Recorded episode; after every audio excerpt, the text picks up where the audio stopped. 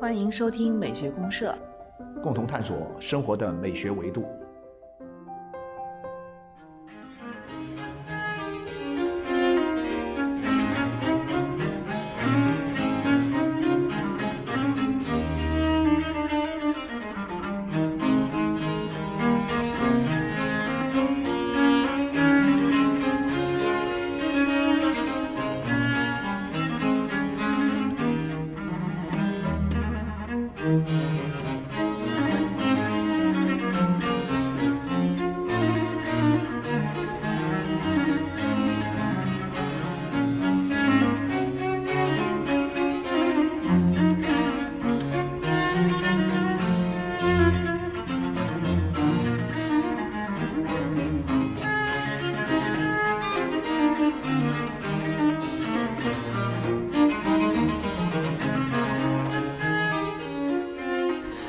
各位亲爱的社员朋友，大家好，我是小明老师，我是可可老师，欢迎大家，欢迎大家。柯老师，我看这个时间到了六月十号，刚好是我们之前聊过有一个话题想讲一下，嗯，是这个文化遗产日。啊，是中国的呃文化与自然遗产。遗产对对对。这样一个日子，对。对。经常作为一个很普遍、很热闹的一个话题呢，就经常我们会聊到一些世界文化遗产啊，然后包括很多地方说，哎呀，哪里泉州啊，整个泉州又嗯被列入了世界文化遗产的名录啊，哪里哪里又是世界文化名呃遗产名录，就会老会讲这个东西。然后呢，前些年还在说，哇，我们的列入世界文化遗产名录的这个世界文化遗产总数超过了意大利啊，然后呢哦，当然后来意大利又超过了我们啊，然后就是一直是一个热门话题了，但通常是讲的是世界文化遗产这个概念。对而中国本身其实也有一个中国文化和自然遗产日。对对对啊而且今年柯老师知道吗？今年的主题呢，它其实是在这个世界文化遗产里面，它是特别强调了一个非遗，啊，非遗非物质文化遗产。对非物质文化遗产是强调了非遗的一个重要性。所以今年主题是加强非遗的一个保护，然后促进可持续发展。哦那就是非遗本身，啊，一个是保护，一个是发展。对对对，啊就非遗它相对来讲呢，呃面临的困境也相对多一些。对对对对对。那你看，我就今天我就配了一个音乐，我就一个也有点古风感觉哈，就听上去是觉得哇，蛮久远时代的一个音乐，但其实是三三百多年前，意大利的一个作曲家17世，纪。十七到十八世纪啊。啊，十七世纪末、十八世纪初的这么一个意大利的一个作曲家，其实很冷门的一个作曲家了，嗯。很清爽，很凉快，然后听起来呢就不会那么闹腾。对但是呢，你会总觉得里面呢有很多东西啊，能抓到我们今天的人。嗯你就会发现，哇，几百年前人写的音乐，我们今天的人去听它，哎呀，好像能够，好就仿佛是给我们现代人写的这种感觉是一样的。对，就好像你还是能够有他那种情感共鸣。对啊，至少来说，就是说我们可能会喜欢一些热闹的，喜欢一些丰富的，喜欢很复杂的一些呃一些东西。但是呢，你突然发现，在听点这种很单纯的东西，两个东西它有一种相互的一个补充和一个映照的关系。对我，我其实对于呃，因为这是一个西方的一个一个三百多年前嘛，对对对对比如说中国的有一些古乐，你如果回到三百多年前啊在中国的比如说明代，那你那些音乐，你戏曲的东西，你今天来听，那你比如说，那小明老师，您是喜欢昆曲的是吧？对你比如说啊昆曲，它就是有点这样，它是穿越了这三百多年前，至少是三百多年前，呃，之前好像那个什么是呃四五百年前了啊，对啊，四五百年。我不是昆曲发烧友哈，因为太高级了，听不懂。没有没有没有没有 但是那个，你比如说，当时老听那些事儿，说是什么白先勇以前还是还是那个呃青春版的《牡丹亭》啊，是要做青春版的《牡丹亭好像当时好像成为一个文化盛世一样的感觉。对对对那很多人因为这个原因去听一下昆曲，发现哎。原来觉得哎挺好听的呀，是。几百年前的这种是古代的这个调子哈，古代的那种唱腔啊，古代的调子，然后再看上再看一个表演，它是一个古代的那些扮相，对对对。看上去也毫无违和感的，是啊是因为汤显祖嘛，因为他他听的这个像《牡丹亭》，就是汤显祖，汤显祖的时代恰好就是这个呃十七世纪，他十六到十七世纪。哦，那就跟这个杰米尼亚尼啊，啊他的这个呃大提琴奏鸣曲，他的几首大提琴奏鸣曲当中呢，反正就一首。你听这首曲子每首都差不多，对但是呢，对这个调调都是那个很稳定的调调。啊就是有时候我就会觉得说，哎呀。传统的东西给我的一个感觉是什么？给我我在今天这样一个二十一世纪的时代，我来听以前的音乐啊，我就啊感觉到，哎呀，以前的人怎么那么稳得住？你知道吧？哦我有这种感觉，我觉得他们怎么那么稳得住？不像我们今天那种躁得慌，然后呢，我们不断的去求新求变，然后呢，是，但是呢，你发现呢，哇，他就一直是这种调，对他这个调调啊。他的这个境界啊，他的这种情绪的给人的反应，包括他的很多东西，简单稳定对。啊，这种巴赫的东西也是有的感觉，这种感觉。对，都都他们都属于我觉得对对对，巴洛克这个都是巴洛克那个范畴里的巴洛克那个时期本来巴洛克嘛，好像我们在绘画里面看到很多巴洛克是很张扬的感觉啊，比较炫的哈，那个嗯什么那个装饰感强。鲁本斯他们那些东西对对对。咣狂放的，连身体都是那种肌肉都爆出来那种感觉，吧？对对对但是他的音乐，我觉得也好奇怪，联想到我们今天要聊的这个话题，我们对中国这个范围啊，就中国这个范围而言，它的非物质文化遗产，那其实我们发现很多年前以前呢，我们是不太重视这个的。我说实在的，我第一次听到这个所谓的这个非遗这个概念呢，啊，哎，说实在的，比较晚是吧？也不超过十年，不超过十年。，啊对，本来非遗在我就是这些也年对，七八年前吧，我我说老实话，在中国。普及起来，也就是大概是十来年的时对间，。那我一开始我也不了解非遗这个，什么叫非物质文化遗产？非物质文化就是说你那种物质文化我好理解啊，啊有一个古迹啊，有一个器物啊，物质的东西。啊，或者说哪怕是有某种这个文字。一个文字的形态的东西，对对对对。对但是非物质文化遗产，这个非物质它的遗产，它如果非物质，它怎么能够传得下来？它其实是依附在物质上的，啊？依附在哦物质上，然后就是它蕴含在某种物质上，比如说这个物质可能是物文字，啊。啊，也有可能是一些这种器物的东西，啊。就是它会依附在某种具体的物质遗迹啊上面。啊啊啊！但是它本身是指的一种精神层面的东西，抽象的精神内涵。精神内涵，甚至可能还有一点，我后来我就看到有一种什么呢？它可能还包含着某些。嗯，呃，那种技巧、技艺的东西，就是我们讲的以前是手工的东西嘛。它对那个那个器物不在了，但是那个技艺还在，那个技巧还在。对对啊，很多美食都是啊，非遗啊。对对对对。前不久我去清远玩，他说他们那个清远鸡有一种做法，叫是用非遗传承下来的，对 啊。没错，您您讲这个，其实我觉得一个非常有趣的项。您不是说，其实非遗这个在中国我们家喻户晓的时间并不长吗？对对对对。但这两年我就发现特别的火，又太多了吧？是不是有点太多了？你看我到处都是非遗。对啊，我前前段时间出差到那个，比如说杭州哈，啊它一个烧饼它是非遗的。啊，上对，就是一碗面，它是非遗的，对，就是就是它那个美食啊啊，就很多，它是这也是那你说啊，那个丝绸这些东西，啊那那你说也非遗丝绸本身当然是物质文化遗产，对对对，但是呢，他说，哎，我用这个呃它某种这个丝绸呢，我怎么样织出这个这个这个锦缎对啊？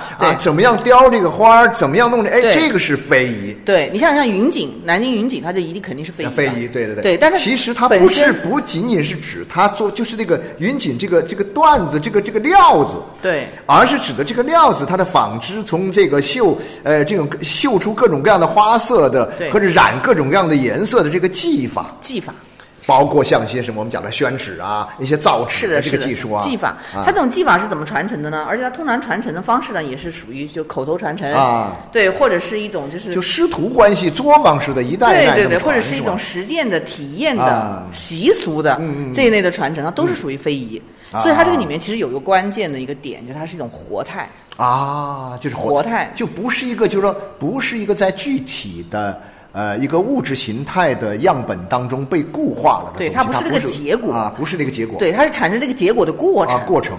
然后这里面，它首先比如说是一个一个记忆，嗯然后这个记忆后面所承载着一种理念，啊，对对对某种精神属性的一种对对对对审美价值观吧，啊对对，所以它非遗其实是确实是一种独特的审美。是一种独特审美啊，适合我们在这个美学的栏目里面来聊。拿聊我们还没没有讲过对对对，但是因为以前确实以前可能是我们大家，不管是我们还是其他朋友吧哈，他们大家都对物质的啊物质化的、可见的、嗯能够可感的物质形态的东西会比较聊的比较多一点，看的比较多一点。对对，您这个讲的关键点了。你看物化的东西，它就非常容易去标准化。对。容易去就是说去衡量，对。就我们也好去说它的规范呐、嗯那些东西，就什么是什么不是，就很容易对对。去圈定它嘛。对对。但是活态的这种东西就很难，对。它不稳定，也很难标准。但。是话又说回来哈，物质的东西呢，它是可灭的，就是啊物质它会灭，会消亡。对对对，但活态的东西它本身不稳定，但它又不容易消亡。对对对这似乎两个东西又有各自不同的一种命运。我个人感觉到 你有一个东西好，物质文化遗产，你这个一个具体的一个鼎，呃，一个民事家具，哇，很了不起。对但是这玩意儿万一它一把火烧没了，对，万一战争没了来了，你看每次战争，像上回的就毁掉不少。对呀、就是啊整个那啊么多那个那个大佛，大佛就整个就给你炸掉了，对对对对是吧？那这玩意儿就没了。啊啊，是的，是啊的。但是呢，炸掉之后呢，我可以按照巴米扬大佛里面是不是有它的独特的这个造型的一些技艺呀，和它的一些方法呀，这种东西它作为一种活态的东西，那么我们可以是现在的人用这种活化的活态的这种技艺和方法，以及这个遵循它这个方法和技艺后面的这种美学的审美的一些原则。我们用同样的东西，我们再造一个，你又觉得说，哎，这是是活化了，但是它又似乎造出来的这个东西又不是以前的东西，又是现在的东西，所以这里面本身它的精神和精神属性的东西和物质属性的东西呢，本身又有一定的，我觉得是不是有点小矛盾的感觉啊？挺好玩的。呃，它这个里面其实呢，我我的感觉是这样，就是所有的这种活态的传承下来的东西啊，它其实是要有一个很好的民间基础。啊像您刚才说这种，就是比如像巴比扬大佛这种哈，嗯。那真的就是很难说它的这种非遗的部分是能传承下来，因为你你已经很难说再找到当时的这样的一些工匠啊，工匠，而且这工匠他们能够一代一代传承下来，因为你他改朝换因为代，后面就是这种巴比扬大佛的这种，就说他当年造下这个大佛之后，就几百年就就上千年，甚至是就没再造过第二个、第三个了比。如说佛教这种啊宗教，它就开始衰败了，甚至在某些地方它消亡了。对那你怎么去找这样的对对？我还想起一个东西，就是说，我们说中世纪很重要的一个手工泥泥瓦匠啊啊当年那个时代的泥瓦匠的一个很重要的工作是什么？就是盖教堂。啊啊啊啊！他的教堂盖的真好啊！嗯，但是话说回来，现在还有什么地方在盖教堂呢？对，就没有地方盖教堂。那这些人呢，他们用这个技术，它不可能就是做民居，对。因为民居根本不一样。然后呢，现在再发展到今天的话呢，我们讲现在大量的建筑都是预制板的，对对对对，直接预制板在车间里面做好了之后，到时候一拼贴，最多做个外立面。对。然后就给你一装饰好，完事儿了。对。那你还以前那个工匠，就是我们当年那个，就是那种造教堂的，嗯，或者说那个时候，比如说教堂里面那个威尼斯那个那个玻璃岛上的那些吹玻璃的那些彩绘玻璃的那些、那些技艺，都都很它难甚至它就没有一个可以传承下来的这种土壤呃土壤和液态的东西。中国也一样啊，也一样啊一样。你看那个营造法式里面的那些就是造物的记忆啊，现在大部分你其实很难找到的，很难找到了对，我们现在能找到的很多是散落在民间的一些东西。对对像为什么我们说非遗里面，像比如说像一些这种，第一个是习俗类的东西特别多了，对对对对还有一个是吃的嘛，这些各种就食物啊什么，对对对对对器皿啊这些东西比较多。这些东西其实它都是有一个特点，就是什么呢？它在民间有顽强的生命力。哦啊、就是说你你总你总归有用武之地。那也就是说，我理解要保护这个非遗啊，可能在很大的程度上是什么呢？呃，就是你要让这种生活，让这样一种状态吧，嗯，能够在生活当中会自然的延续下来，因为它这个很多的非遗，它是跟人们的日常生活密切相关的嘛密切。相关。但这些东西你不能说我保护它，我就把它像那些什么世界名画一样啊、工艺品一样，把它放到博物馆里去展览。它放不了它不是，它放不了。啊它必须是有这样一种生活的形态在延续。对对但是这种生活形态延续下来之后，在今天其实也蛮蛮困难的吧？对，它其实是分两部分，柯老师啊，在非遗中间有一部分呢，它是始终跟老百姓的这种底层的民间生活是紧密相连的，像刚才我们讲的各种这种接地气的东西、吃喝玩乐的东西。嗯但是也有一部分呢，它是高雅的，就是阳春白雪的。那那是不是昆曲就属于呃，昆曲属于这种，其实西方也有一些些个别的、啊个别的，对，就是可能是当年是属于这种呃贵族啊、皇室所专用的某种技能，而后来慢慢的在社会中，其实你也没有用武之地的，但是呢，呃，还是大家会觉得它很它很不错，很宝贵啊、啊就可能它是一个流传够得上是一个文化遗产的这个级别。对对对对对，啊文化遗产的级别，它可能就保存下来，这种就肯定是很少了。啊就你要专门的去把它要给一个情境保护起来，所以这个里面其实就涉及到非遗的一个核心啊，就是啊。其实是一个文化的多样性的问题。哦，对，其实非遗的核心就是说我们怎么看文化多样性。其实文化多样，我对应来看，就是说，呃，在我们今天的这样一种生活当中，我们能看到另外一种不同的生活，嗯，不同的生活里面所包含着的这样一种一直传承下来的一些文化的啊、一些传统，嗯，留留存在这种东西当中。但是呢，他们本身很难。广泛的应用在我们的现实生活当中。对那有时候我今天就这样老老是这样想一个问题啊，就古代的一些你你刚刚说的一些东西，你就是我们讲，哎呀那些宣纸啊，那些啊那造纸那些很厉害吧，吧？对对对那我估摸着应该肯定也是世界呃，咱们非物质文化遗产，不对对对还有还还有很多的这个，比如说针那个什么蜡染呐、一些那种技、啊那种技技技术啊，民间的一些民间那种技染染色技术染色的技术。那你像让这种技术，它不可能广泛的用于我们的现代生活当中但是呢，也应该让它有一息存在的这个空间。对然后呢，这样的话呢，就跟我们大家呃日常生活呢，它会形成一种什么一种。呃，互补啊互补啊，或者说是一种至少是共存吧。对我们在今天的生活当中共存，应该形成一种什么？形成了一种文化生态的一个多样性。对文化生态多样性，啊而且这个里面它也会带来某一些就是族群群体的一种集体性的凝聚力啊。哦，那所谓的想它其实也是个想象共同体的东西吧？想象共同体跟民族，跟我们讲的那个谁，安德森说那本书里面说，这个民族其实是个想象的共同体。对对对对对但是我觉得这个呃，物质文化遗产，特别是关于文化遗产对特定的文化遗产，不管是物质的还是非物质的这个嗯文化遗产的价值的一种认同。嗯。这个东西呢，这种认同感其实就是我们觉得说是一种支撑着我们今天这个文化文化的共同体的一个很重要的一个。民族凝聚力、啊文化共同体，对啊对啊对啊是一个支撑的基础。这样的话，我觉得也跟另外一个东西有关，就是跟我们的文化自信有关。对，啊其实放眼世界上来看的话，很多民族它都是这样的，啊它一定要有这样的东西，有这样的东西，它才会有凝聚力，然后它才会有一些共同的这种集体的这种记忆的东西，会啊。带动它这个它这个族群啊，对对对，它去认同自我。然后就是，那我觉得说，像这些东西，你能发现我们祖先的这些东西啊，有些东西呢，它有它自身的生命力，它到点儿它真的是该死的就死了。啊，对对啊该完的就完结的就完结了。其实很多消失了嗯之所以能够在我们的今天生活当中还有一些东西留存下来，说明它本身的生命力还是在的。对，很多是非遗里面很多都是有就是它本身是有生命力的，对对对。所以呢，我们就应该什么呢？创造更好的条件，让这种生命力的东西呢，能够更好的去呃活态相对在这种活态的这个状态，就是我们讲的，就是相对蓬勃一点、对旺盛一点去生长。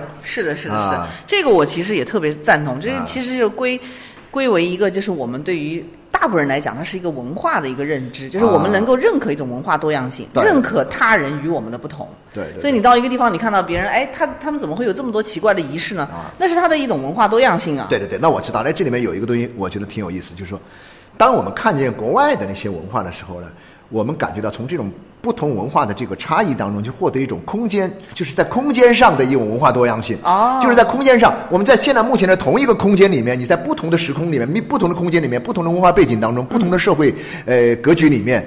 嗯，呈现出来的东西是不一样的，然后感觉哎呀，其实蛮好的啊，因为有了这个不一样，我才哎，我可以旅游啊，对啊、我可以去学习啊，哎，我可以去交流啊，对不对？对这是一个空间上的东西。那么非物质文化遗产这些东西呢，嗯我觉得我们今天在聊到这个中国的古代啊，那流传下来的很多的非物质的文化遗产的这些东西呢，它的存在，我们对它的保护，其实在某种意义上呢，我觉得是在创造一种就是时间上的一种多样性体验。就是在就是这个东西，它在时间上，嗯，但是把时间的东西、不同历史历史阶段的东西，它啊、它如果说一直传、一直存存存，它还能够活到今天，然后你就会发现，天哪，这个东西呢，不同的时间和空间在这一刻，它就会交汇在一起。定制了，对，所以这个地方我我觉得就是我想起像原来福柯说的那个异托邦啊，异托邦那个概念，对，它啊。就是空间并置的一种观念。对。就好比说我们说历史的发展，它可能不是一个单纯的线性的东西。啊，不是线性对，它有很多，它会有一种空间并置。它也不是那种就是此起彼伏。呃此起彼伏啊，非死即彼的哈，对对呃，就是。是你死我活，或者对对。啊，我活着你就得死啊，对，就就是呃，帝王将相的是一波，但是文化本身它这种交错性是非常复杂的。没错没错没错，对，所以就像您刚才说的，就是我们可能今天还会看到一个宋朝的东西。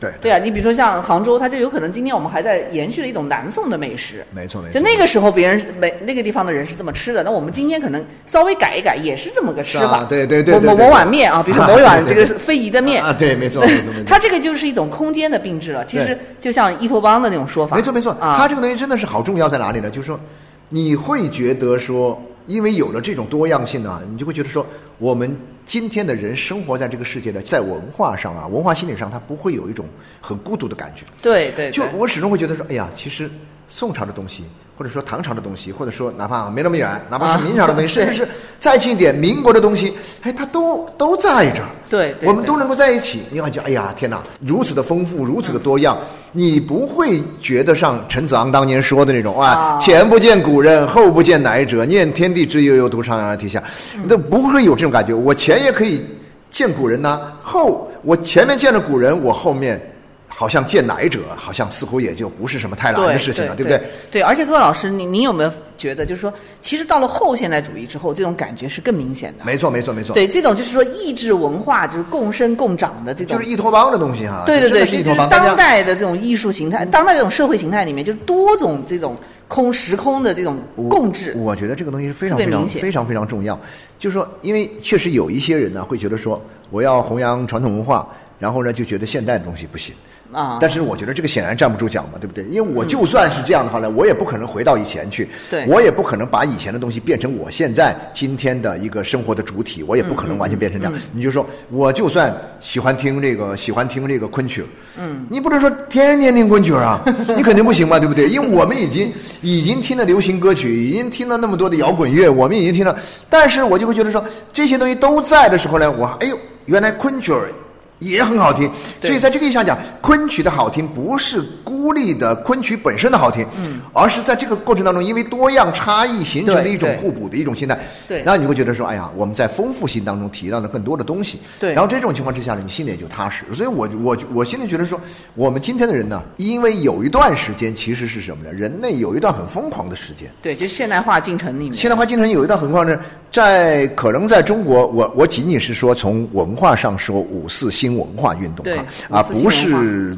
我们教科书里面讲的这个五四运动这个概念。五四运动是个很很大的一个概念哈，嗯讲的就话那个时候的什么，就是要打倒孔家店的那种东西，对对对彻底断绝这个传统的东西，对对甚至到了后来，这个类似于像钱玄同这种人，他还说要废除汉字，啊等等，这批人。那个年代正好对应在西方呢，其实也有一个所谓的未来主义，你就是那个小明老师你也对，知道到了啊。现代，在西方现代社会改造运动里面的时候，哇，那些未来主义很疯狂，但是你知道吗？我在八十年代初的时候看到未来主义宣言里面的他们的这种高调的这种嗯反传统啊，对对，我我还蛮嗨的，蛮蛮开心的，觉得 哇，好好 OK 哦！哎呀，过去太糟糕了，必须把它全部干掉。他们那时候说的是什么宣言？在什么文明的这艘驶向未来的文明的大船上面，我们要把过去那些老古董全部赶下船，让他们淹死然后直接扔到海里。啊，直接扔海里去。哎呦，我觉得哎当时觉得很嗨啊，觉得哇，哎，你别说五四运动的时候，就也有青年运动时候的很多青年人也是这样啊。对，但是你知道吗？等他往前一走的话，就发现其实这条路是走不通的。嗯你不可能把过去的东西全部斩断掉。呃，就是说，他们都有一个特殊性，就是他在那个特殊的，特别像五四运动，就是他在那个特殊的中国的那个历史节点上，啊对对对对他需要这种不破不立的啊，对，他需要打开这种，但是但是你看到了后来的话呢，这种由由于我们注重这个传统，我们把非把物质的和非物质文化的遗产呢都加以嗯妥善的保护起来，并且所谓的保护呢，我觉得这里面所以我就想讲的，嗯我觉得对。物质文化遗产的保护呢，基本上有一种什么感觉？就干脆把它关起来，啊，把它供起来。对但是呢，非物质文化遗产呢，就把它跟我们的当下人的生活联系在一起，要结合起来结合起来。对结合起来那么这样的话呢，通过这种方式，我们可以吃到非遗的手法，那个这个技巧，食物。啊，吃出来的食物，嗯。他们做的这个衣服啊，对对对，啊，然后呢，各种手工的用品啊。手而且你看活态嘛，它一定要啊它一定要有一种活态属性，对对对就否则对。它活不下去，这个这个非遗就不成立了。那你看现在的很多年轻人，他也很喜欢这种啊复古的东啊，西，是吧？对对对街上都有很多穿、啊。穿汉服的，这个其实也是这种，其实某种意义上的一对，种也是这种，但这个其实我觉得有点争议，柯老师。但是不仅这个有争议啊，还有很多类似的很多东西，其实就是涉及到了在活态的传承啊传承的这个过程当中呢，就它创新到底要不要创新？创新这个事情全方位渗透到生活中的这么一种理念。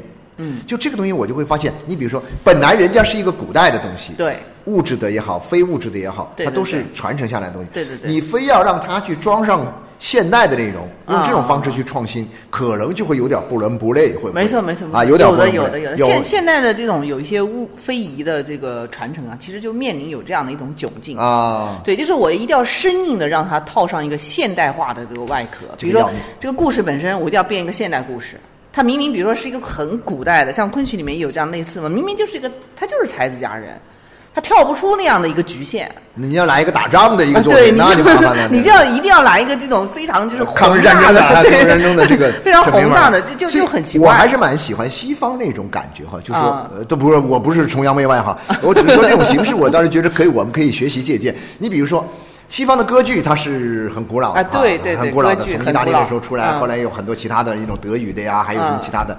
那那种歌剧，但是呢，到了现代的这种所谓的音乐剧，对美美国的那些音乐剧，没有音乐剧，所以呢，歌剧呢，它基本上是永远那些曲目就是那些曲目，对对。我就老老实实演那些曲目。嗯，那现代人就不会再去写那种那种曲目的，用那种写法，或者是很少用那种写法去写。但是你说像大量的这种音乐剧啊，像那个韦伯那种啊，韦伯的韦伯那种什么歌剧魅影啊那些东西，嗯猫啊猫啊，嗯。还有像类似于像美国的那个百老汇的这个音乐剧，对，都是那个系列。大量的那个系列，他也是唱啊，各种唱啊，然后又唱又跳啊。对对对。但是呢，你就，但是你发现他跟那个就不一样，他不会去，不会去破坏原有的那个歌剧那个啊，对。不会去用它啊。他他不会说是我把那个歌剧给它改造一下，改造一下，改造成一个现代的时尚感的音乐剧，这个他就所以我觉得是很难去做。这个它既然是保护，嗯，我觉得就是不要去破坏原有的这个构造机理，嗯嗯，和它的本身的这样一个形态的东西，嗯，你去破坏了那些东西之后呢，我觉得那个东西那就不是保护了。我我觉得保护其实就是让它能够存在。让它存在了，并且给它创造更好的条件，嗯啊，让它在不受打扰的、不受干扰的情况下，再给它续命嘛。我觉得就是给它续命。对你给它打一针也好，你给它喂点呃喂点食物也好，或者说你给它浇浇浇点水也好，培个土也好，嗯就这个东西让它哎生长起来顺畅一点。也许本来再过个三五十年就死掉了，彻底死掉了。那现在呢，我就让它能够，说不定能再活一两百年呢。对然后这种东西就会形成跟我们的生活的一种什么一种差异的互补，就形成一种多样化。多样化。你去把那个东西把它改掉，你在那个什么传统戏里面去装现代生活的内容，嗯我觉得这个事情就有点不伦不类啊。对它这个里面其实还是回到我们今天讲这个非遗的核心多样性上面来。对就多样性就是我们对多样性的这种容忍度是到什么程度？其实，在非遗这种概念上来讲的话，你只要是历史上曾经存在过，像昆曲这种在历史上曾经存在过二三百年的一个辉煌时期。对对对对对，然后它是中国的百戏之祖嘛，你追溯到它可能从元代开始就有了这样的东西。对对对对，那它肯定是有存在的价值的。对那这样的东西，其实你要把它整个改成一个面目全非的话，就像我就会想起以前当年还是对年。多样性的一个挑对呀、当年你看那个就是北京破坏，北京那时候说弘扬传统，把传统和现代结合在一起，那种声音的结合就很很很紧巴。像比如说像现在那个北京西客站，我真的是现在北京西客站，我是越看越别扭。啊，北京好像蛮多这样的，就是戴个大帽子，大帽子嘛，戴个大帽子，就觉得说嗯，然后呢，它的本身的建筑的主体部分和它的外立面都是很现代的，对对但是呢，它上面有一个绿啊，那个那个这个是飞檐的飞檐的那么一个构造。我想起绿顶，就是啊，一个绿顶绿帽子，戴戴然后戴绿帽子啊，就那那个琉璃是绿的嘛哈，哎呀，非常的别扭，你看着就不舒服。其实我觉得我们的保护应该是什么呢？就是说，哎呀，既然你还活着，那我就赶紧给你。哎，创造好这样的条件，让你能够多活点儿。然后呢，让你以你的方式进入到我们的现代人的生活当中来，在不破坏你、不不不不糟践你的情况之下，让你能够进入到我们生活，跟我们的生活发生更多的联系。对对那联系不了也没有关系，但是我会好好的保护你，不会让你那个。它很多啊就是一个活化啊。你比如说你的这个传承方面，你没有没有徒弟了，那我也会想办法让培养找些人培养啊，跟着你去学呀。对那然后我也给他一个工作的机会，给他发工资，嗯拿那个拿低保，呃诸如此类吧。对非遗中其实有一部分是非常迫切需要这个的。但是我需要扶我我觉得，所以说我们要反对那种过于功利主义的保护观。啊功利主义的保护观就是说我还要去用它。对对对我要去哎呀，根据我的想法，哎，我要让它什么什么什么对，哎呀，我觉得那样的话呢，你真把人给搞死了。对，因为这种活态的东西呢，它是不稳定的，对对对随时会变。比如说你去用它，你就想让它怎么样跟现代人生活情境结合，你就会不断的改造，不断的改造，它就面目全非了。啊对然后再传承下来的东西，其实就不是原来的东西了。不是那这个东西它慢慢的其那实就你不就把它搞死了吗？就消失了啊！就是你你打着这个保护的名去行破坏之实 啊！我觉得这个有点不大靠谱，非常，不靠谱。咱俩反正是、呃漫谈漫谈对漫谈，因为非遗这块儿其实真的是现在我们日日常生活情境碰到很多。对你其实非遗现在已经很泛化了，到处都是非遗。当然还有一个东西，就是说有些东西的一些规范，让它变得更加规范。比如说，我们要去研究它。啊你比如说，那你好像是说，真的是这个一些呃粤菜里面啊，做菜啊呃有些这个古法。我们这个古法，如果说我们认定它是非遗啊，是能够达到非物质文化遗产，我们要加以保护的话，嗯。那你要对它做出一整套的整理啊，它的菜谱啊，对对对对。啊，它的那些东西，因因为它肯定，那你要活化它，我觉得相对是什么样一种活化活化的方式呢？就说好，你原来那个菜谱，古代的菜谱，它嗯。可能就是那么几几样东西，它的那些食材，但是我们今天呢？以前那些食材找不着了，也没有了。对对对。那你想办法，我我看看能不能重新去培植，重新去做这个食材。对。但是你做不出食材来，你不是那我行，我改菜谱，改菜谱就不合适了。对。明白意思吗？我 我我其实就是这么来理解这件事儿的。是的，他这个事情你们要想做好，其实还是很多细节，很多细节，很精细的。但是我就会想，就真的是要有很详细的这样的，就让这个东西变得更加的呃学术学术化。和科学标准，当然，我们觉得我们今天的商业化还是做的可以的啊，因为大家利用这个东西来挣钱，对啊，利用这个东西来来这个满足市场上的某一些需求，这个还是做的可以的。只是说有些东西呢，第一做的太过分，啊，破坏了原有的啊这种非遗的东西。这个其实是有个平衡。当然，就我们个人来讲的话呢，我觉得就是出于从文化多样性来讲，我个人是非常喜欢这种就是。